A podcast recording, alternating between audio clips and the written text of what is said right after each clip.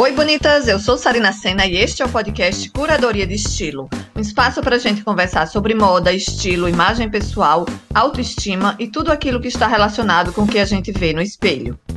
A vida da gente passa por muitas mudanças.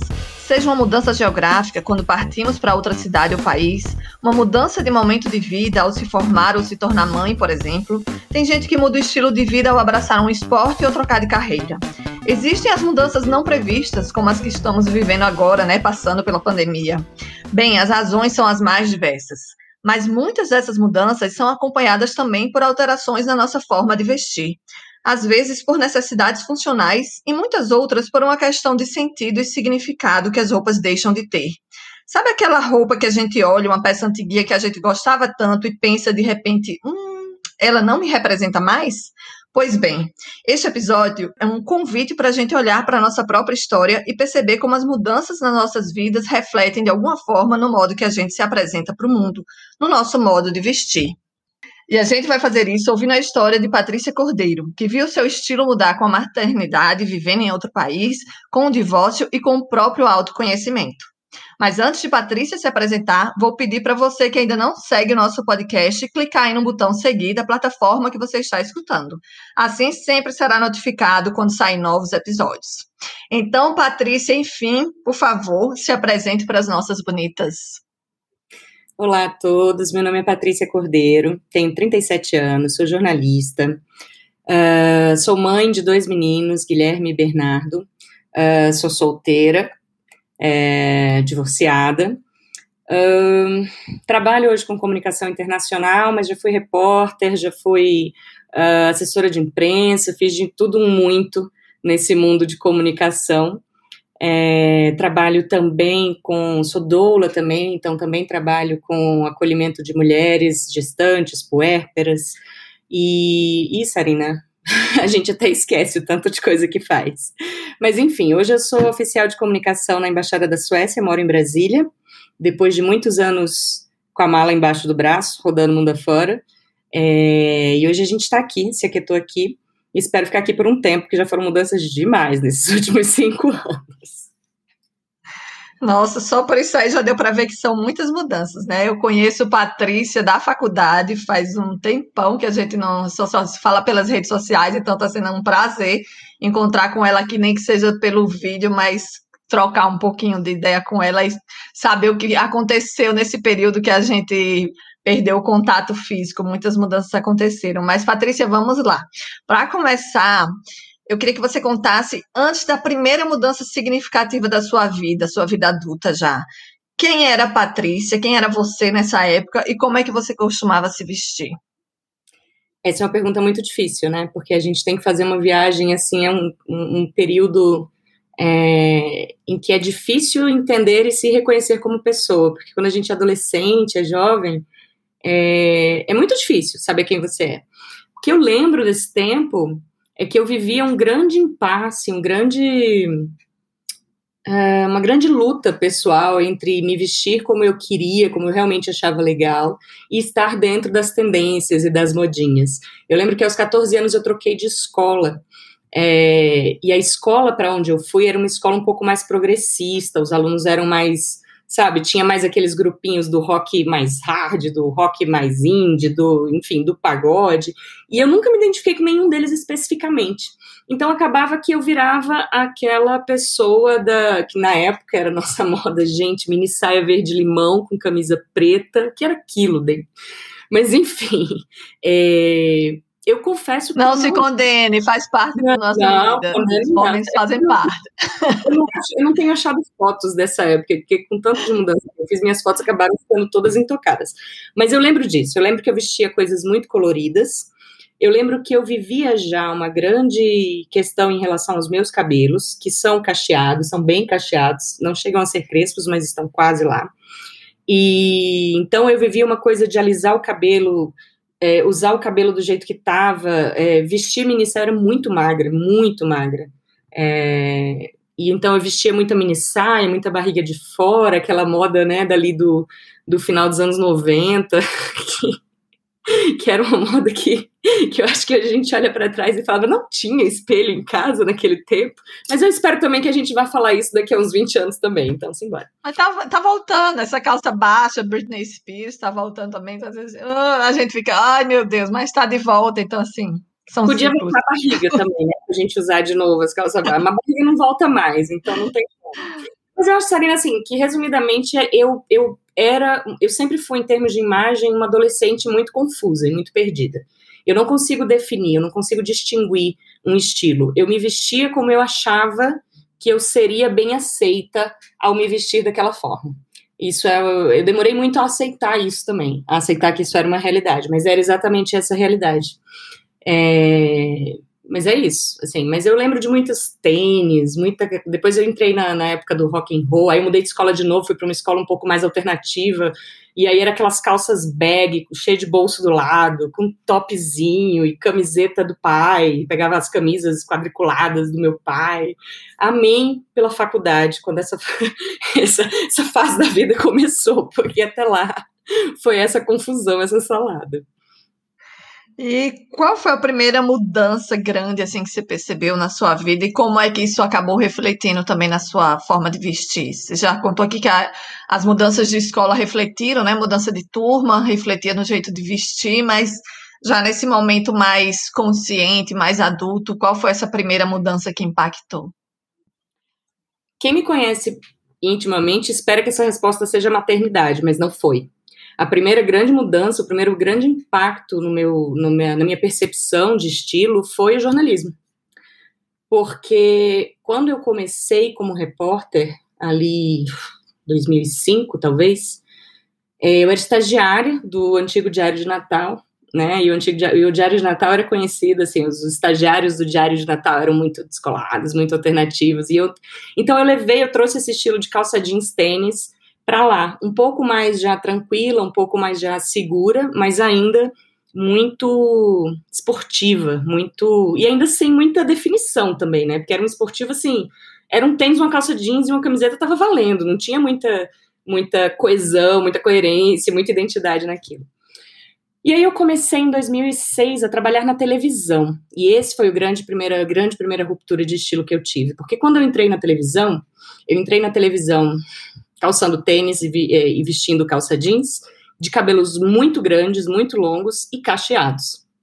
E eu entrei numa televisão é, num momento em que já havia uma percepção de mudança no estilo das repórteres e tudo, mas não havia ainda aceitação.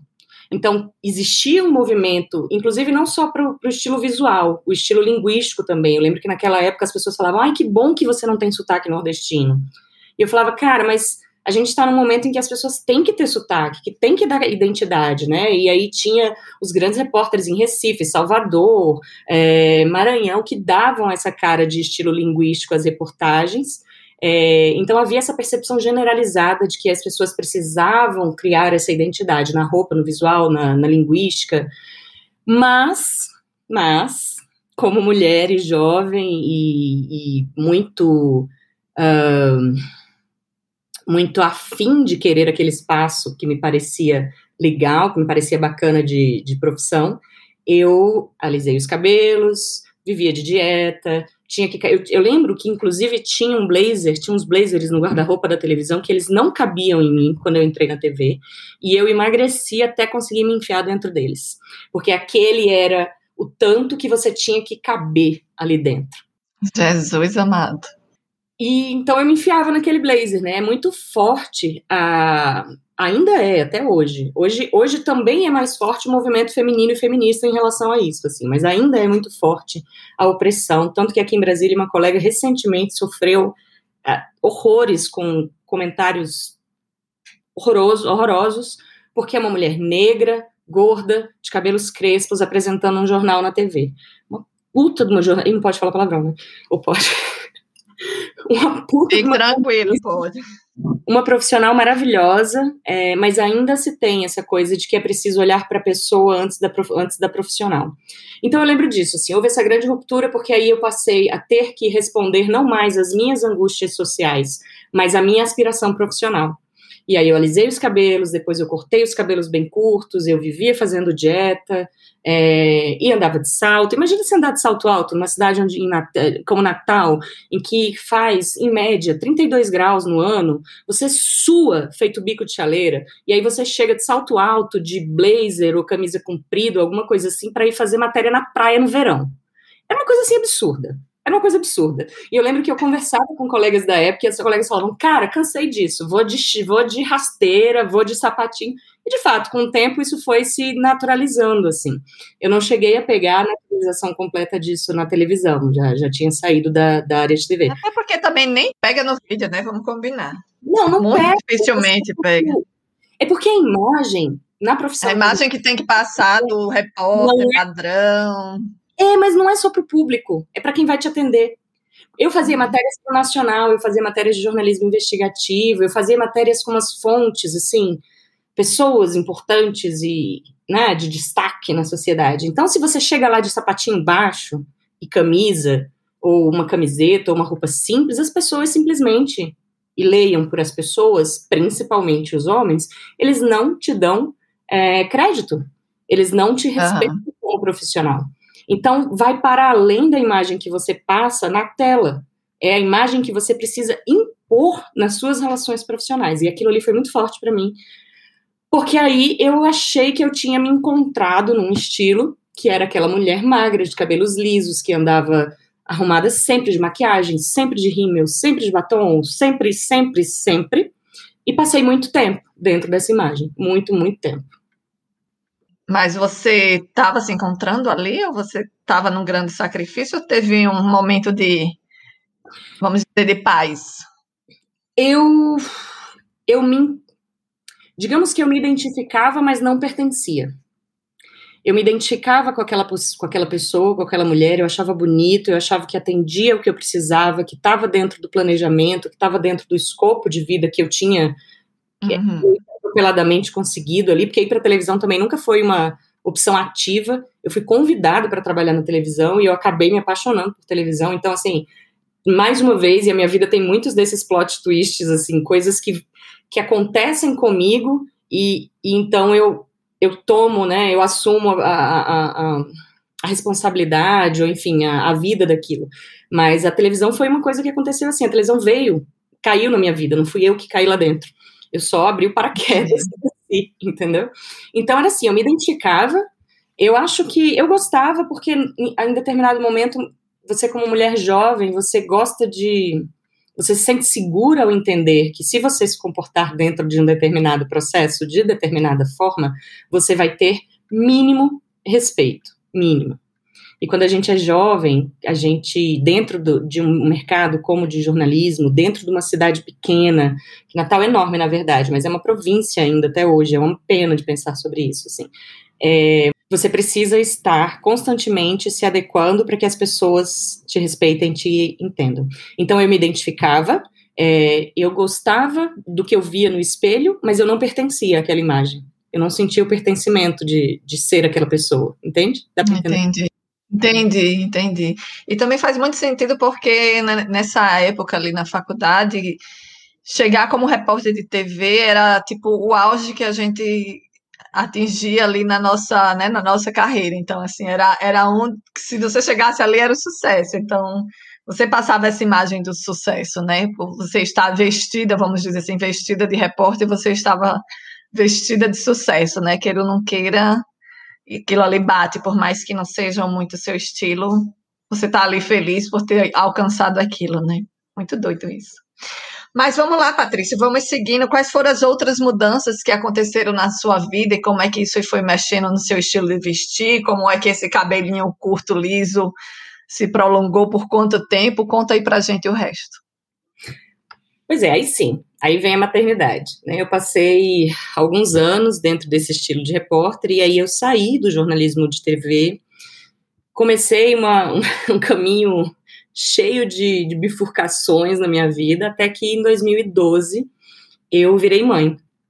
Eu virei mãe E lembro que nessa época eu já não estava mais na televisão. Eu tinha passado ainda um período antes, mas eu tipo, trabalhei um tempo, por exemplo, com publicidade.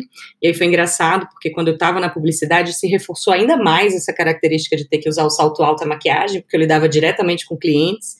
E, e o cabelo liso ali continuou.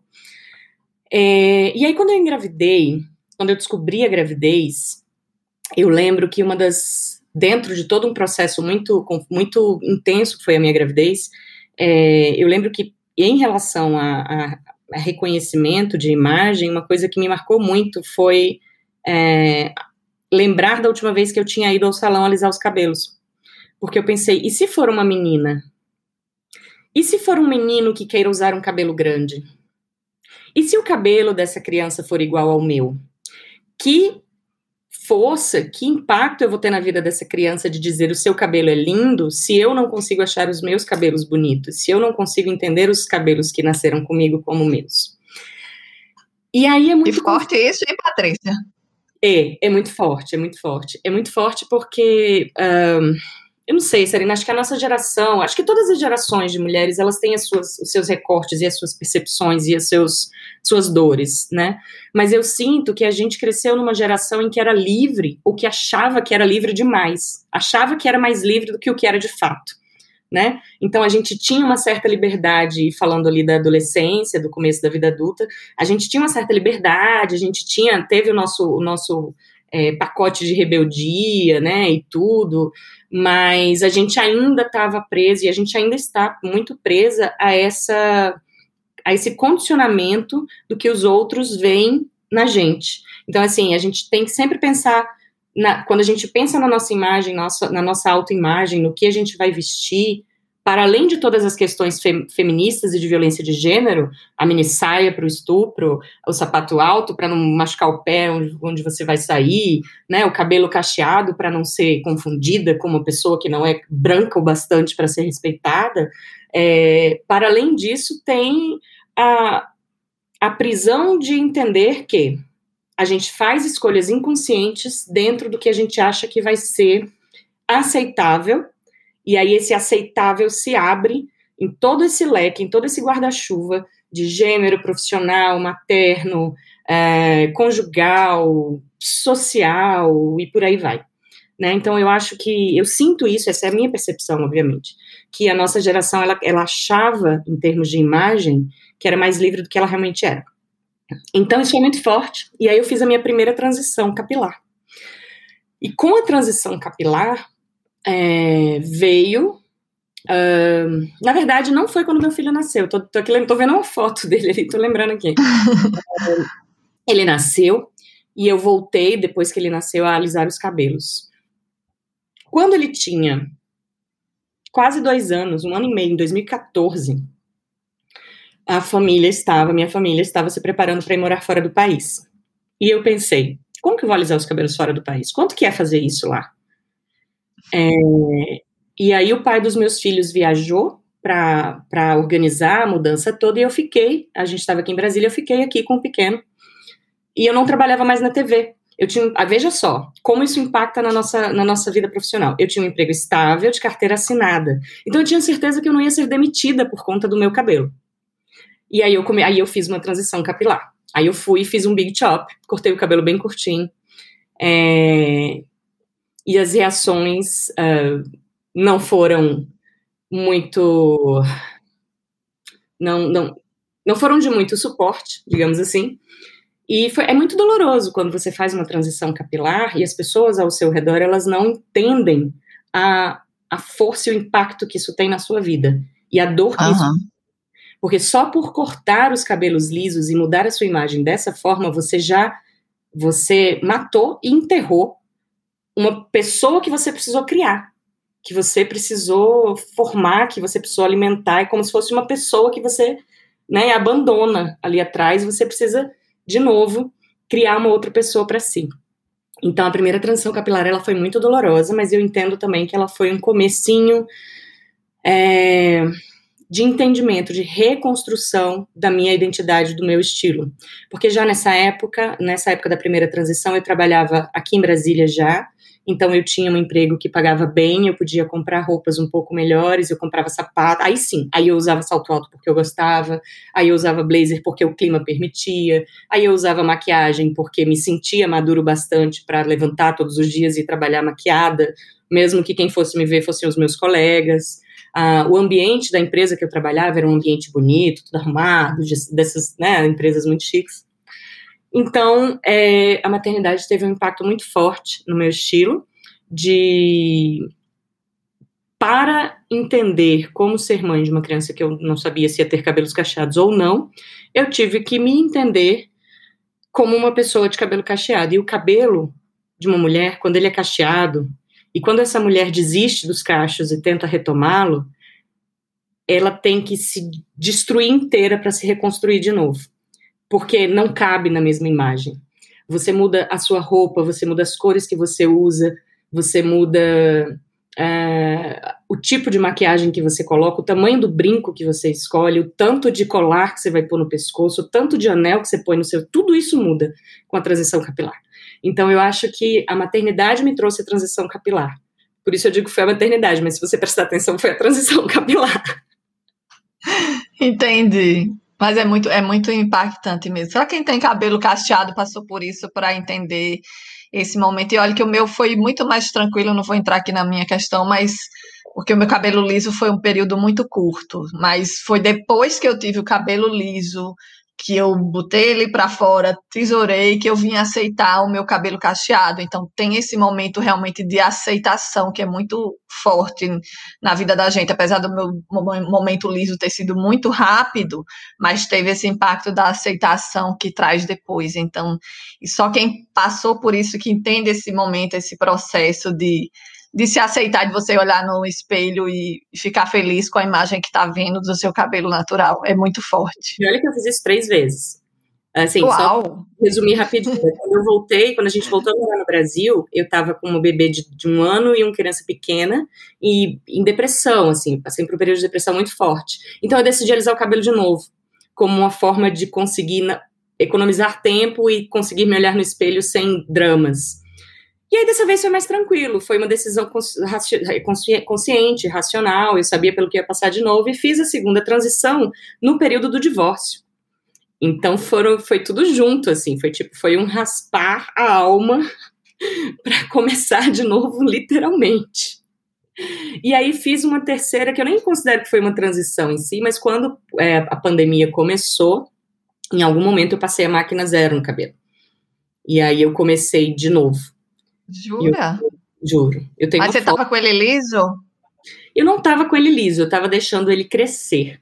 Mas por que, eu considero hum. isso uma transição também? Porque passar a máquina no cabelo, sabe, ficar literalmente careca quando você é uma mulher, é uma é um statement, né? Uma, é uma declaração muito forte de, de estou de novo construindo isso aqui, sabe? Estou de novo colocando mais reboco e me despindo de novas coisas aqui nesse processo. Uau! E Patrícia, como foi esse momento quando você foi para morar em outro país, passou esse tempo no exterior? Como ficou isso em relação ao seu modo de vestir, encarar outra cultura? A gente acaba mudando, incorporando, né? Coisas da, da, do jeito de vestir das pessoas, de alguma forma a gente quer se sentir um pouco local, apesar de ser estrangeiro, a gente não quer ficar né, se sentindo tão por fora. Como foi esse processo para você? No, no, como refletiu no vestir? O reflexo disso veio com delay, né? Veio depois que eu voltei para o Brasil, na verdade. Porque quando eu estava lá, é, eu passei a maior parte do tempo que, que morei fora do país cuidando de criança pequena, grávida e em puerpério. Então não dava muito tempo de pensar em estilo. O estilo era o que dava, era o que aquecia a barriga, era o que dava para comprar, era o que. Mas uma coisa, eu morei na Suécia. Uh, e a Suécia, os suecos, os nórdicos de uma forma geral, eles têm uma, uma eles têm muita grana, né? Então todo mundo tem dinheiro para comprar roupa. Por outro lado, eles têm uma economia circular, uma bioeconomia que funciona. Então, uh, como toda roupa comprada, ela acaba sendo doada muito nova ou vendida muito nova, você usa muita roupa de segunda mão. Então, acho isso que foi um impacto muito, muito interessante, que foi perceber que a roupa de segunda mão ela não é só para criança, ela é para o adulto também. E aí, quando eu voltei para o Brasil, eu passei a frequentar brechós coisa que eu não fazia antes. Escolar é de brechó, sapato que eu tava de brechó, brinca de brechó.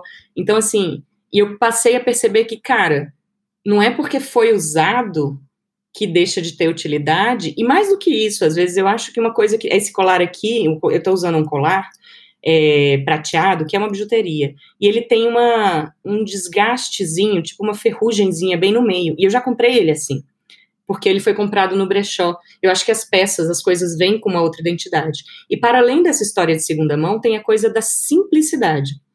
É, eu percebi que você pode estar, que eu podia estar bonita, arrumada, bem apresentável e ser respeitada pela forma que eu me vestia, sem necessariamente estar vestida da forma como um, da forma como se a outra pessoa, ou a sociedade, ou sei lá, é muito clichê falar nisso, mas da a forma como os outros queriam ou esperavam de mim.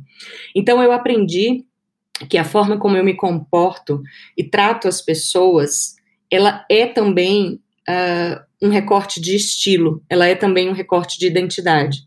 Então, assim, o respeito na fala, o respeito no tratamento, o respeito no acolhimento às pessoas te dá é, é um item, é um acessório de, de estilo social e visual e de identidade.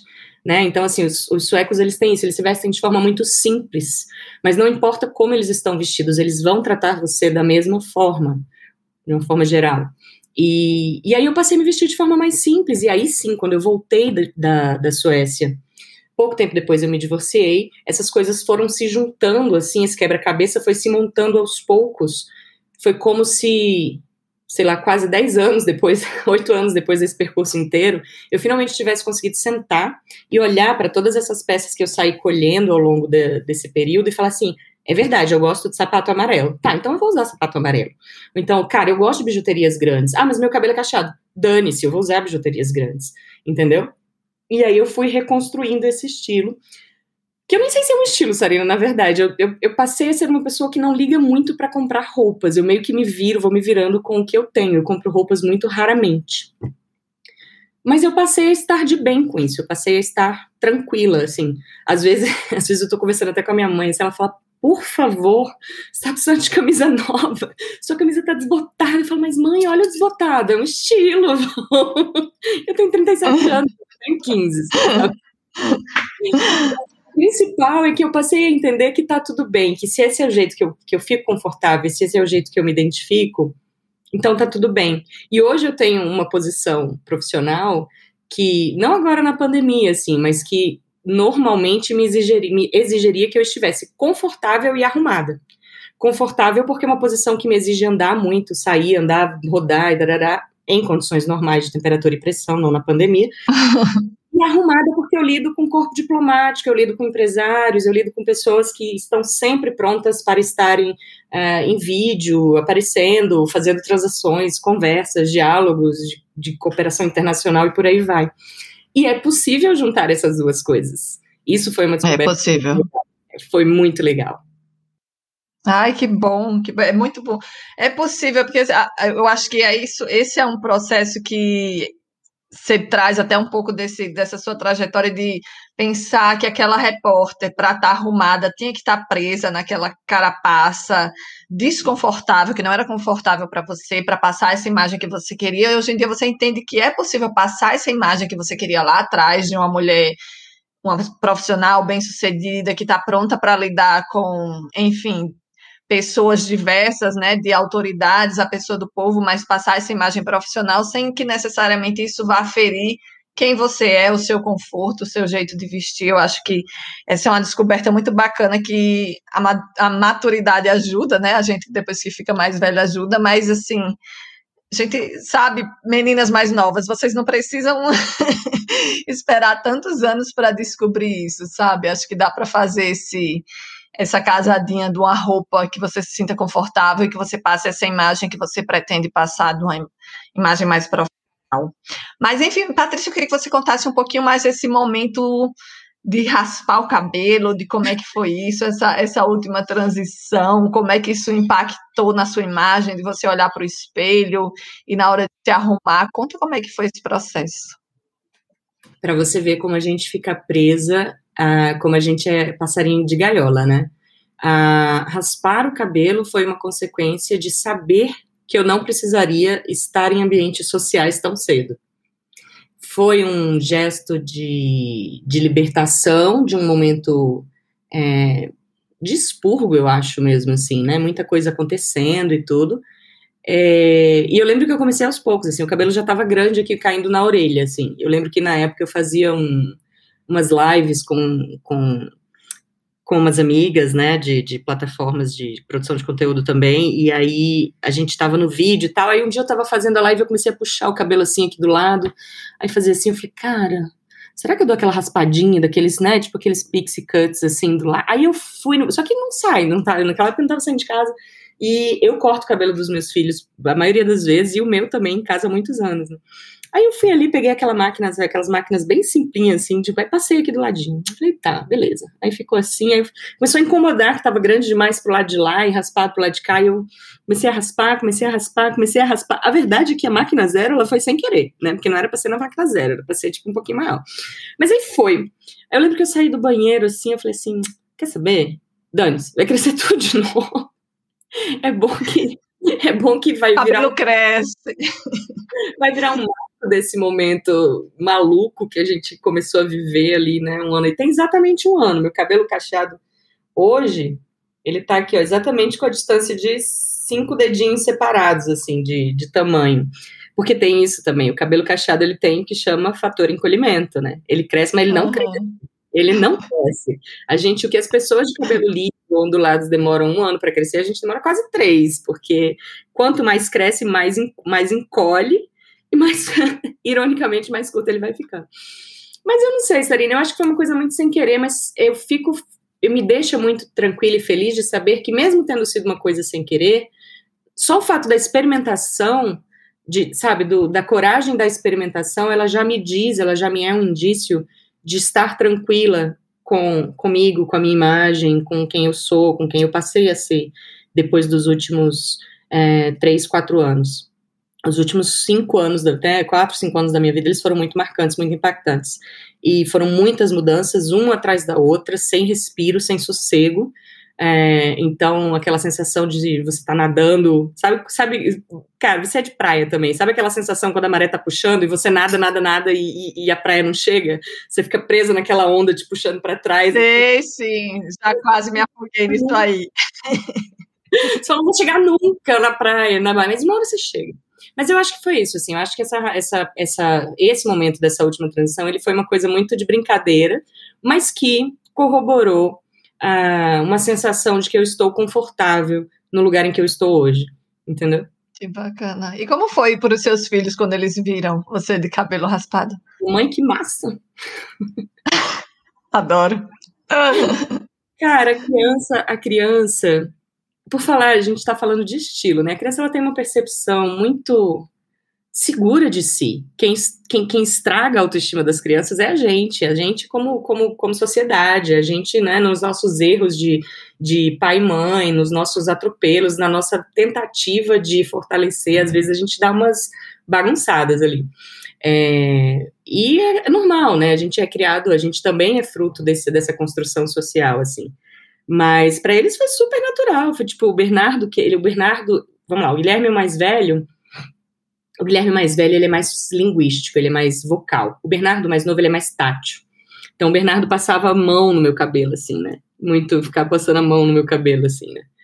É, muito engraçado. E o Bernardo é o cara do estilo aqui de casa, né? Essa semana ele foi sair para voltar para casa do pai dele. Ele falei, filho, posso escolher uma roupa para você? Ou você quer ir lá escolher? Ele falou, não, mas você pode escolher, mas ó, dois pontos. Tem que ser uma de cada cor, as cores têm que ser diferentes das do Gui, o sapato tem que ser de uma cor diferente, e pega aquela meia, eles têm uma meia amarela, toda listrada, assim, de arco-íris, que é do Mario, é do, do Mario World, né, tem as estrelinhas do Mario.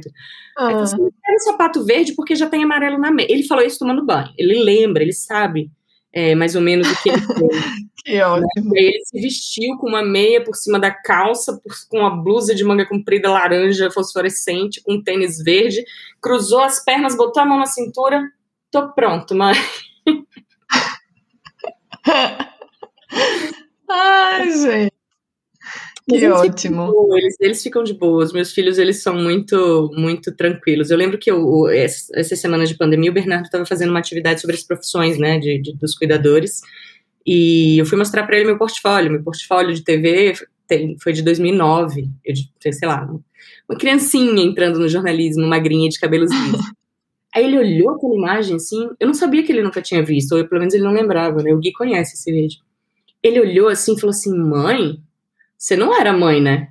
Eu falei, uai, filho, por que você tá falando isso? Ele falou assim: você era muito magricela, esse cabelo não era seu.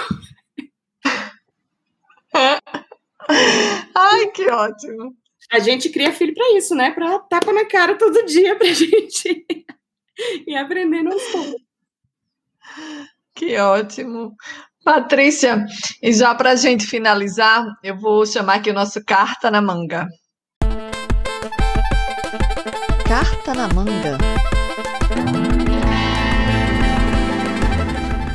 Para o nosso Carta na Manga, eu queria exatamente, Patrícia, que você desse essa nossa dica. Seria uma dica nem para você, Patrícia, lá do comecinho, essa Patrícia aí que seu filho não lhe reconheceu. Que dica que você daria para ela? Se você hoje pudesse assim, amiga, faz isso. Qual seria essa dica que você daria? Nossa, é difícil, hein? É... Eu acho que falar para aquela, aquela moça né, ali de trás que, por mais difícil que seja, é, não é importante que ela absorva a opinião alheia. Não é importante que ela precise que ela precise pertencer. Não é nem que ela precise sentir que pertence, porque você não precisa nem sequer pertencer, quanto mais sentir que pertence, né? E que e que tá tudo bem a gente ser diferente, tá tudo bem a gente não concordar e estar disposto a concordar com todo mundo o tempo inteiro. É, acho que seria mais ou menos isso. Ai, que ótimo. Eu acho muito bacana que essas gerações novas já vêm já com esse DNAzinho do, das diferenças e respeitando e, e admirando isso aí, né? E, sabe, o, o, legal é você respeitar e ter essas diferenças e saber que o outro não precisa ser igual a você. Isso me deixa muito feliz de ver nas gerações que estão vindo, porque né, é um sinalzinho de, de de alegria, né, de que as coisas podem ficar melhores daqui para frente. Patrícia, Bom. agradeço demais você ter vindo aqui. Eu, assim, espero que esse episódio sirva para que a gente mergulhou na história de Patrícia, mas é um convite para que cada um mergulhe na sua própria história, entender como essas mudanças acontecem na vida da gente e que a roupa é só um reflexo de tudo isso, né? É, é, a roupa é só aqui o, o ganchozinho para a gente puxar a história toda e como é que isso vai acontecendo e como é que a gente vai amadurecendo e como a gente vai entendendo o, o a nossa forma de se comunicar para o mundo uma forma também visual, de uma roupa, de uma forma também do vestir com a roupa, né?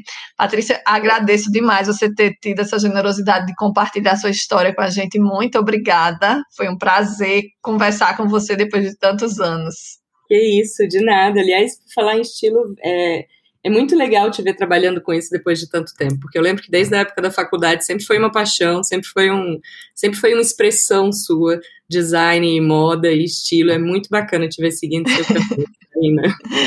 É muito legal. A vida, a vida dá umas voltas e a gente né, acaba se encontrando. E acaba que também eu estou aqui na comunicação e esse podcast é uma forma também de voltar para a comunicação e que eu adoro. Estou amando fazer esse trabalho. Espero que as pessoas estejam gostando também do outro lado, quem está me ouvindo. Não, Mas é isso, gente. É, não, eu só ia falar que, que é, eu acho essas discussões muito importantes porque a, a, o estilo, a moda e o design de moda, de uma forma geral, eles são também é, declarações e expressões né, políticas e sociais e, e, e, de identidade que são muito importantes. assim. É, não é que é importante você agradar as pessoas com o que você veste, mas o que você veste reflete aos pouquinhos aquilo que você vai se transformando, assim, no mundo que você vive e as coisas que você acredita. Então, acho que isso é bem legal. É isso. É isso mesmo. Obrigada, Patrícia. Valeu, beijão. Até. Tchau, tchau. Até.